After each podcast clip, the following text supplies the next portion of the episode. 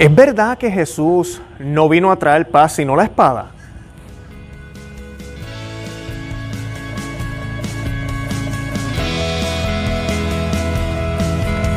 Bienvenidos a Conoce, Ama y Vive tu Fe. Este es el programa donde compartimos el Evangelio y profundizamos en las bellezas y riquezas de nuestra fe católica. Les habla su amigo Luis Román y quisiera recordarles que no podemos amar lo que no conocemos y que solo vivimos lo que amamos. En el día de hoy vamos a estar hablando de un tema bien, bien controversial porque hay un pasaje en la Biblia, en Mateo capítulo, eh, capítulo 10, donde nos dice que Cristo dijo, yo no he venido a traer paz, sino la espada. ¿Qué significa eso? ¿Qué pasó ahí? Jesucristo se levantó del lado izquierdo de la cama ese día y no quiso hablar de paz. Hoy vamos a estar hablando en profundidad qué realmente significan estas palabras y qué nos quiso, decir Jesucristo. ¿Realmente Él vino a traer la paz? ¿O la paz no es aquí? ¿O qué, es, lo que, qué es lo que pasa? Así que vamos, primero antes de comenzar quisiera recordarles que se suscriban a este canal en YouTube, que nos busquen también los que nos escuchan en el podcast, en Spotify, en Google Podcast, en, ah, Apple Podcast también, para que nos puedan conseguir más rápido y para que no se pierdan ni un solo episodio. Búsquenos en Facebook, Instagram y Twitter y visiten nuestro blog www.conoceamayvivetufe.com. Bueno, y dice, Llamando a sus doce discípulos, les dio poder sobre los espíritus inmundos para expulsarlos y para curar toda enfermedad y toda dolencia. Ese es el principio del capítulo 10 de Mateo. Capítulo 10 de Mateo. ¿Por qué les estoy leyendo esto? Porque hoy vamos a estar enfocándonos en el versículo 34, que dice, no penséis que he venido a traer paz a la tierra, no he venido a traer paz, sino espada, dice Jesucristo. Pero yo quiero leer prácticamente casi el capítulo completo, que no es muy largo para que veamos el contexto de estas palabras, porque con solo leer ese versículo no se entiende realmente qué es lo que nuestro Señor nos quiso decir. Y al comienzo de este capítulo es donde nos muestran que Él se eh, ordena o, llama a los doce discípulos y nos menciona los nombres de los doce discípulos y nos dice que Él le dio poder para, sobre los espíritus inmundos para expulsarlos y curar toda enfermedad y toda dolencia. Aquí vemos cómo ya el Señor Jesucristo, Dios hecho hombre, pasa toda esa autoridad de curar, de perdonar pecados, de expulsar, eh, expulsar demonios, la pasa a sus discípulos. Luego dice, no toméis camino de gentiles, ni entréis en ciudades samaritanos, dirigíos más bien a las ovejas perdidas de la casa de Israel. Y proclamando que el reino de los cielos está cerca, curad enfermos, resucitad muertos, purificad leprosos, expulsad demonios gratis, da gratis lo, ni lo que recebéis, dadlo gratis. No os preocupéis por oro, ni plata, ni calderilla en vuestras fajas, ni alforja para el camino, no lleven ni siquiera ni dos túnicas, ni sandalias, ni bastón, porque el obrero merece su sustento. En la ciudad o pueblo en que entréis, informaos de quién es digno y quedaos allí hasta que salgáis. Al entrar en la casa, saludarla. Si la casa es digna, que llegue vuestra paz a ellos. Si no es digna, que regrese hacia ustedes. Y si no os reciben ni escuchan vuestras palabras, salid de la casa o de la ciudad aquella, sacudiendo el polvo de vuestros pies. Yo os aseguro, el día del juicio habrá menos rigor para la tierra de Sodoma y Gomorra que para aquella ciudad. Mirad que yo os envío como ovejas en medio de lobos. Sed pues prudentes como la serpiente y sencillos como las palomas. Guardaos de los hombres porque os entregarán a los tribunales y os azotarán en, en sus sinagogas. Y por mi causa seráis llevado ante los gobernantes y reyes para que deis testimonio ante ellos y ante los gentiles. Voy a parar aquí un momentito. Primero vemos el, contexto. Este, este sermón que estoy hablando no es para el pueblo judío completo, es solo para sus apóstoles, para sus sacerdotes. Y él está diciendo que vayan, no lleven nada, que se desprendan. Por eso la mayoría de los sacerdotes católicos hacen un voto de pobreza ah, o, voto de obediencia. Y también voto de obediencia, disculpen, son dos cosas diferentes. Y vemos que Él nos dice que no, que no lleven nada. Y les dice que no vayan a tierras de paganos, que vayan solo a los hijos de Israel. Eh, sabemos que en términos bíblicos la salvación viene de Israel y Jesucristo todavía no ha muerto en la cruz en este momento. O sea que vemos luego en Hechos de los Apóstoles que los apóstoles van a diferentes lugares, a Roma, a diferentes lugares donde existen gentiles, vemos a San Pablo también. Tal vez usted esté pensando, ¿pero qué pasó aquí? ¿Por qué Cristo dice lo contrario? Porque todavía no ha muerto en la cruz, no ha resucitado. Y el principio de su ministerio fue ahí en Israel y eso es lo primero que querían hacer, que el Hijo de Dios, el Hijo del Hombre, fuera reconocido entre su gente, ¿verdad? Entre su pueblo. Ese, la salvación viene de los judíos, sale de ahí. Así que eso es lo primero. Pero nosotros como católicos, la iglesia católica es exactamente lo mismo. El sacerdote católico no va a una iglesia luterana a predicar o no va a una sinagoga a predicar sí puede encontrarse con grupos de ellos, pero él no hace la humilía ya o hace la Santa Misa en una, en una mezquita. No, nosotros tenemos nuestros lugares de, adoración, nuestros lugares de hacer la liturgia. Y, normalmente el sacerdote solo predica a los fieles, a, a los que lo siguen a él. Pero los de afuera están invitados a venir a escuchar el mensaje. Y es exactamente lo que les está diciendo él aquí. Él también les dice que cuando vayan a los sitios, que busquen personas que sean fieles, ¿verdad? A ellos y que se queden con ellos que eh, le den la paz o la bendición a esas familias, que le den la paz a todas las familias que vayan a los lugares, pero si no lo reciben, esa paz va a regresar, porque es obvio, si tú no estás dispuesto a recibir algo, no lo vas a recibir. Así que por más bendición que ellos le den a estas familias que no quieren recibir el mensaje de Cristo, ellos no, no van a recibir ninguna bendición, porque no están dispuestos a recibirla. Eh, además de esto, él dice que se sacudan las sandalias. Para mí esa parte es bien importante. El Señor no está hablando de dialogar ni vamos a tratar de, pues entonces si ellos no quieren aceptar la fe católica, vamos a ver cómo cambiamos esto y nos quedamos acá. No, Él no está hablando de eso. Él dice, no lo aceptaron, bueno, sigan caminando, sigan caminando. Pero no está diciendo que no le digan nada tampoco. Así que es sumamente importante eso. Hasta ahí más o menos es lo que hemos leído.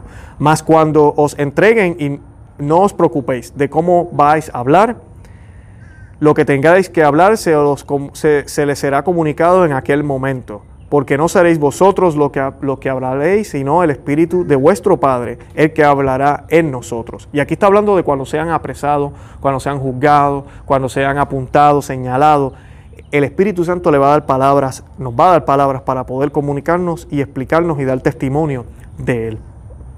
Eh, lo entregarán a ustedes a la muerte hermanas y hermanos, padres e hijos. Se levantarán hijos contra padres y los matarán. Seréis odiados de todos por causa de mi nombre, pero el que persevere hasta el fin, ese se salvará. Cuando os persigan en una ciudad, huid a otra, y si también en esta os persiguen, marchaos a otra. Yo os aseguro, no acabaráis de recorrer las ciudades de Israel antes que venga el Hijo del Hombre. No está el discípulo por encima del maestro, ni el siervo por encima de su amo.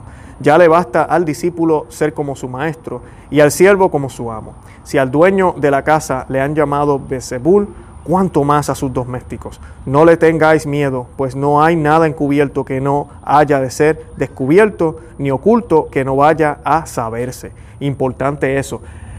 Él mismo dice, si al Padre, ¿verdad? Si a él, que es el maestro, lo han llamado hijo de Bezebul, eh, o lo han llamado Bezebul, ¿cuánto más a ustedes? Y Pablo dice, si la cabeza sufre, yo debo sufrir, ¿verdad? Eh, todo eso debemos tenerlo en cuenta, porque a veces se nos predica este evangelio de prosperidad que no es bíblico y no es cierto. Tampoco estamos hablando de que tenemos que llorar y sufrir todo el tiempo, pero tenemos que tener todo eso en cuenta. Lo que, lo que yo os digo en la oscuridad, decidlo vosotros a la luz. Y lo que oís, lo que oís al oído, proclamadlo desde los terrados. Y no temáis a los que matan el cuerpo, perdonen. Y no temáis a los que matan el cuerpo, pero no pueden matar el alma. Teméis más bien a aquel que puede llevar a la perdición, a la perdición, alma y cuerpo en la quejena o el infierno, el infierno. No se venden dos pajarillos por uno. Pues bien, ni uno de ellos caerá en tierra sin el consentimiento de vuestro Padre. En cuanto a vosotros, hasta los cabellos de vuestra cabeza están todos contados. No temáis, pues vosotros valéis más que muchos pajarillos. Por todo aquel que se declare por mí ante los hombres, yo también me declararé por él ante mi Padre que está en los cielos. Pero a quien me niegue ante los hombres, le negaré yo también ante mi Padre que está en los cielos. No penséis que he venido a traer paz a la tierra. No he venido a traer paz, sino espada. Si he venido, sí, he venido a enfrentar al hombre con su padre, a la hija con su madre, a la nuera con su suegra, y enemigos de cada cual serán los que conviven con él. El que me ama, el que ama a su padre o a su madre más que a mí, no es digno de mí. El que ama a su hijo o a su hija más que a mí, no es digno de mí. El que no toma su cruz y me sigue detrás, no es digno de mí. El que encuentre su vida, la perderá. Y el que pierda su vida por mí, la encontrará. Quien a vosotros recibe, a mí me recibe. Y, y quien me recibe a mí, recibe a aquel que me ha enviado. Quien reciba a un profeta por ser profeta, recompensa de profeta recibirá. Y quien reciba a un justo por ser justo, recompensa de justo recibirá. Y todo aquel que dé de beber tan solo un vaso de agua fresca a uno de estos pequeños por ser discípulo, os aseguro que no perderá su recompensa. Eso es parte del capítulo 10 del Evangelio de Mateo. Y quise leerles todo eso para que vean en qué sentido nos está hablando el Señor. No he venido a traer paz a la tierra. Así que la paz que el Señor nos está hablando no es la paz que tú y yo a veces pensamos. El ser humano, y tristemente ahorita en la iglesia, y no ahorita, esto ya lleva tiempo y ha pasado siempre, el mismo Judas, el pecado que cometió. Judas pensaba que Jesucristo vino a destruir a los romanos y a traer esa paz que ellos necesitaban. Y Jesús no vino a eso, vino a traer el reino de los cielos. Y es que la paz que el Señor promete es diferente. Y a veces nosotros pensamos que el rol de la iglesia es ese, el que todo el mundo entero se coja de las manos y vivan felices sin importar qué religión practican, sin importar si creen en Cristo o no, después que todos vivan unidos en paz. Esa es la misión de la iglesia.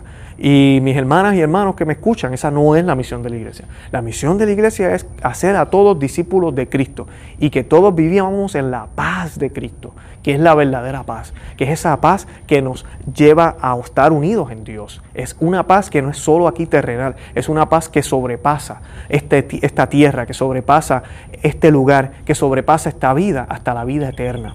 Y esa paz requiere que amemos a Dios, lo cual también nos da paz interna, porque sabemos que podemos tener la supuesta paz humana, esa paz que nos llevamos bien con todo el mundo y nunca vamos a estar satisfechos y siempre vamos a tener argumentos y siempre vamos a tener diferencias y siempre va a haber algo que me va a molestar porque somos humanos. En cambio, cuando usted profesa la paz verdadera del Señor, ahí es donde usted empieza a encontrar esa alegría, esa felicidad que solamente viene de Dios, que sabemos que no se va a conseguir plenamente hasta que no partamos de este mundo al próximo. Así que la paz, si el Señor tiene razón, dice, yo no he venido a traer paz a la tierra.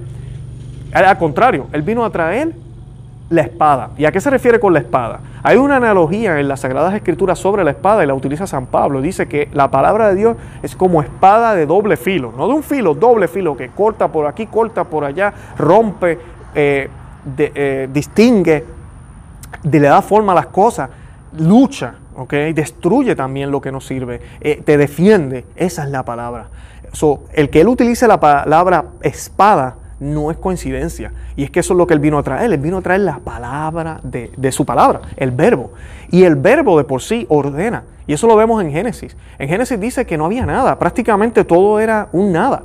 Y de momento Dios a través del verbo, y recuerden que el verbo se hizo carne, ese es Cristo, a través del verbo, que se haga la luz y se hizo la luz. Al igual que Jesús le dijo al ciego, quiero que veas, y vio le dijo al paralítico, camina y caminó. Así que el verbo, la palabra de Dios es algo que lo que está en cierto estado lo mueve, lo cambia, para bien, no para mal, para bien.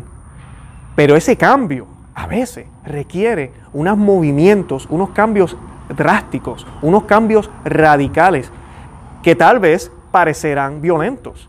Y es igual que cuando usted está construyendo una casa, usted está haciendo algo bueno, pero para utilizar la madera necesita clavos. Y cuando usted está colocando ese clavo y ese clavo está entrando dentro de la madera, necesitas un martillo y ese martillo hace ruido cuando martilla ese clavo. Y ese clavo entra a la madera y la rompe y, y se unen. Pero luego que se termina eso, esa madera queda bien puesta y hace algo bonito. Y ahí quedan para siempre en perfecta armonía el clavo y la madera junto con el martillo que lo, colocó ahí, pero en el, proceso fue un proceso prácticamente violento, donde se escuchaba el martillo pegándole al clavo y el clavo entrando a la madera fuertemente, rompiendo esa madera. Pareciera que casi se iba a destruir, ¿no? Es exactamente lo mismo. Cuando Dios se hace hombre y baja aquí a la tierra, Él no baja de una manera pasiva. Él baja de una manera radical y agresiva, tan agresiva que nos dice aquí, que hijos y padres se van a pelear, que nos dice aquí, tan, tan específico él, cual decirnos que aquel que no ama, que lo ama más a él, si ama más a su padre o a su madre, no es digno de él. Si amas más a tu esposa, no eres digno de él. Si amas más a tus hijos, no eres digno de él. Si no cargas tu cruz, no eres digno de él. todo esto requiere entonces unos movimientos y unos ajustes radicales. Radicales. Y él no está diciendo, que no ames. Él está diciendo si no amas. O sea que tú estás amando a tu padre y a tu madre, pero el amor que tú sientes por Dios debe ser mayor. Tú sigues amando a tus hijos, pero el amor que tú sientes por tus hijos debe ser mayor. Eso es lo que Él nos está diciendo en el texto. Eso es lo que nos está diciendo en el texto. Pero mira, sí va a haber división. Y estoy seguro que algunos que me escuchan, no sé, ustedes, gracias a Dios yo no tengo ese problema en mi hogar, mi esposa y yo caminamos juntos, pero tal vez hermana que me escucha, tal vez tu esposo no cree. Y, el Evangelio te ha traído división en el hogar en algunos aspectos. Ten paciencia, ora por él, no discutan de religión, a veces no vale la pena en ese sentido. Demuestra a Cristo a través de tus acciones. Cuando Él esté abierto a escuchar, que el Señor te dé palabra y prepárate para ese momento, para que el Señor te dé palabras de vida, para que Él se sienta atraído hacia el Señor. Igual con los hijos es lo mismo, no podemos obligar a nadie, con las amistades, con la familia. Tenemos que mostrarle a Cristo a través de nuestras acciones, pero sí va a haber fricción, porque nosotros no podemos servirle a dos señores. Yo no puedo en el nombre de la paz renunciar a Cristo para que entonces haya una supuesta falsa armonía, porque eso es lo que es, es una falsa armonía. No podemos hacer eso, no podemos. Así que por eso es que el Señor dice que Él vino a traer la espada. Él vino también a traer la espada porque esto es un mundo caído. Y ahora viene el orden, ese Dios del Génesis que organizó todo, separó las aguas de las tierras, creó el, sol y la luna, el día y la noche, puso orden a la naturaleza. Ahora viene a poner orden a la naturaleza, pero ese orden de Dios que se rompió por el pecado, pero también viene a ponerle orden a todo, a lo sobrenatural, a lo natural, a lo que existe, a lo que a todo lo que lo que es, porque es él mismo. Y eso va a requerir, como les decía, del clavo, el martillo y la madera, unos eventos tal vez que van a parecer violentos en un sentido. Porque cuando uno lucha con el pecado, mira, a veces es violento. Pregúntenle a un drogadicto, pregúntenle a un alcohólico para irme hasta ese otro extremo. Pero hermana y hermano que me escucha, tú tienes el pecado de la gula, tienes el pecado de la lengua, de hablar mucho, el pecado de, de ver cosas que no deberías estar viendo, de estar hablando de más, de enojarte. Mira, eso va a ser una lucha. Por eso también el Señor nos habla aquí, en el mismo pasaje, en el mismo capítulo, de la cruz. Porque a veces toca, por más que usted predique, por más que usted ore, por más que usted vaya a la Santa Misa, mira, no se le va el mal humor. Pero lo puede controlar. El Señor le está dando la fuerza para controlarlo. Esa es tu cruz. Esa es tu cruz. Cárgala y síguelo a Él. Eso es lo que Él nos dice. Y así serás digno de Él. Así que esa es la paz que el Señor nos trae. Y no es la paz como la vive el mundo, nos dice en otro pasaje. Por eso es que Él dice, yo no vine a traer paz, yo vine a traer la espada. Y esa es la guerra que Él nos trae. La guerra que trae, pero contra el pecado. La guerra que Él trae contra el demonio. La guerra que Él trae contra las cosas que no son de Dios. La guerra que Él trae para organizar todo. Es una guerra en un sentido, porque lo es. Por eso vemos en el Viejo Testamento este Dios que luchaba contra los otros pueblos para mostrarle al mundo realmente quién era el verdadero Dios, que era eh, el Dios de Israel. Y para que las personas, el mundo entero vieran, oh, ahí está el verdadero Dios. Ahí está el verdadero Israel. Y Israel tuvo su tiempo de gloria también, donde el mundo entero observaba a Israel. Y luego de Cristo, es, en Cristo, pero sabemos que Él nació en, Israel, Él fue judío. Y debemos orar por esos judíos que no son cristianos, pero muchos se convirtieron en aquel momento. Todos los discípulos eran judíos. Así que debemos tener eso siempre, siempre, siempre en mente. El Señor vino a traer una batalla contra el demonio. Y lo que yo te pregunto a ti, hermana y hermano que me escucha, si tú eres un cristiano pacifista, y cuando digo pacifista no me refiero a que no te guste la paz o la paz, porque es que esa palabra, la definición no es correcta que se utiliza. Pacifista es un cristiano que no hace nada yo me quedo con los brazos cruzados esperando a que pase algo. No, tú tienes que estar en batalla, listo, como el centinela, listo. No te puedes quedar dormido defendiendo lo tuyo. Cuando venga el pecado, si hay que alejarse, nos alejamos. Si hay que luchar, luchamos. Estratégicamente, siguiendo las palabras del Señor, con los ojos puestos en Cristo. Ahí vamos a estar consiguiendo la verdadera paz, la paz que nos promete solamente Él. Por eso es que el Señor dice, yo no vine a traer la paz. Él no vino a, que todos los hombres se lleven bien y ya. Él vino a que los hombres pongan los ojos a donde, en Él. Él vino a que los hombres se den cuenta, hey, aquí es donde deberías estar mirando. No deberías estar mirando para otro lado. Voy a citar aquí algunos de los ah, doctores de la iglesia que, que hablan de este texto, que de verdad que me gusta muchísimo. Y dice San Juan Crisóstomo, dice lo siguiente, dijo esto como consolando a los discípulos, lo cual es como si les hubiera dicho, no os turbéis, como si estas cosas sucedieran fuera de lo que esperáis, porque yo he venido a dar principio al combate. Y no dijo el combate, sino lo que es más difícil, la espada. Porque quiso él, por la aspereza de las palabras, excitar más su atención a fin de que no desmayasen después en las dificultades que se les presentarían, y para que nadie pudiera decir que había ocultado con expresiones suaves las cosas difíciles, porque vale más la dulzura en las cosas que en las palabras.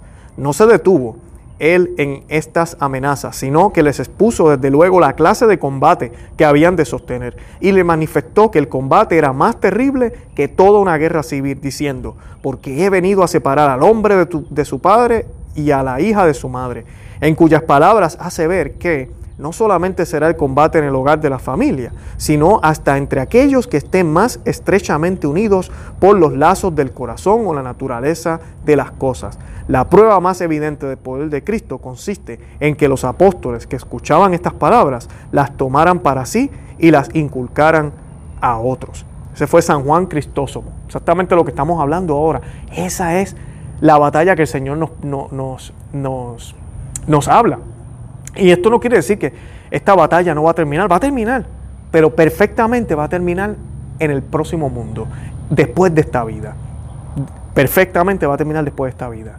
Porque para que se manifestara aquí completamente, cada alma en el, en el, mundo tendría que ser cristiana católica. Tendría que seguir a Cristo dignamente. Y no tan solo ser cristiana católica, vivir su catolicismo perfectamente, en gracia para que fuera perfecto. Así que pueden ver cómo, como, que la cosa está difícil. Ahora, individualmente tú y yo estamos llamados a eso, estamos llamados al camino de la perfección. Y ahí es donde viene la batalla, porque no todos van a creer. Entonces nos toca luchar contra la corriente, nos toca luchar contra el rechazo, nos toca luchar contra el pecado.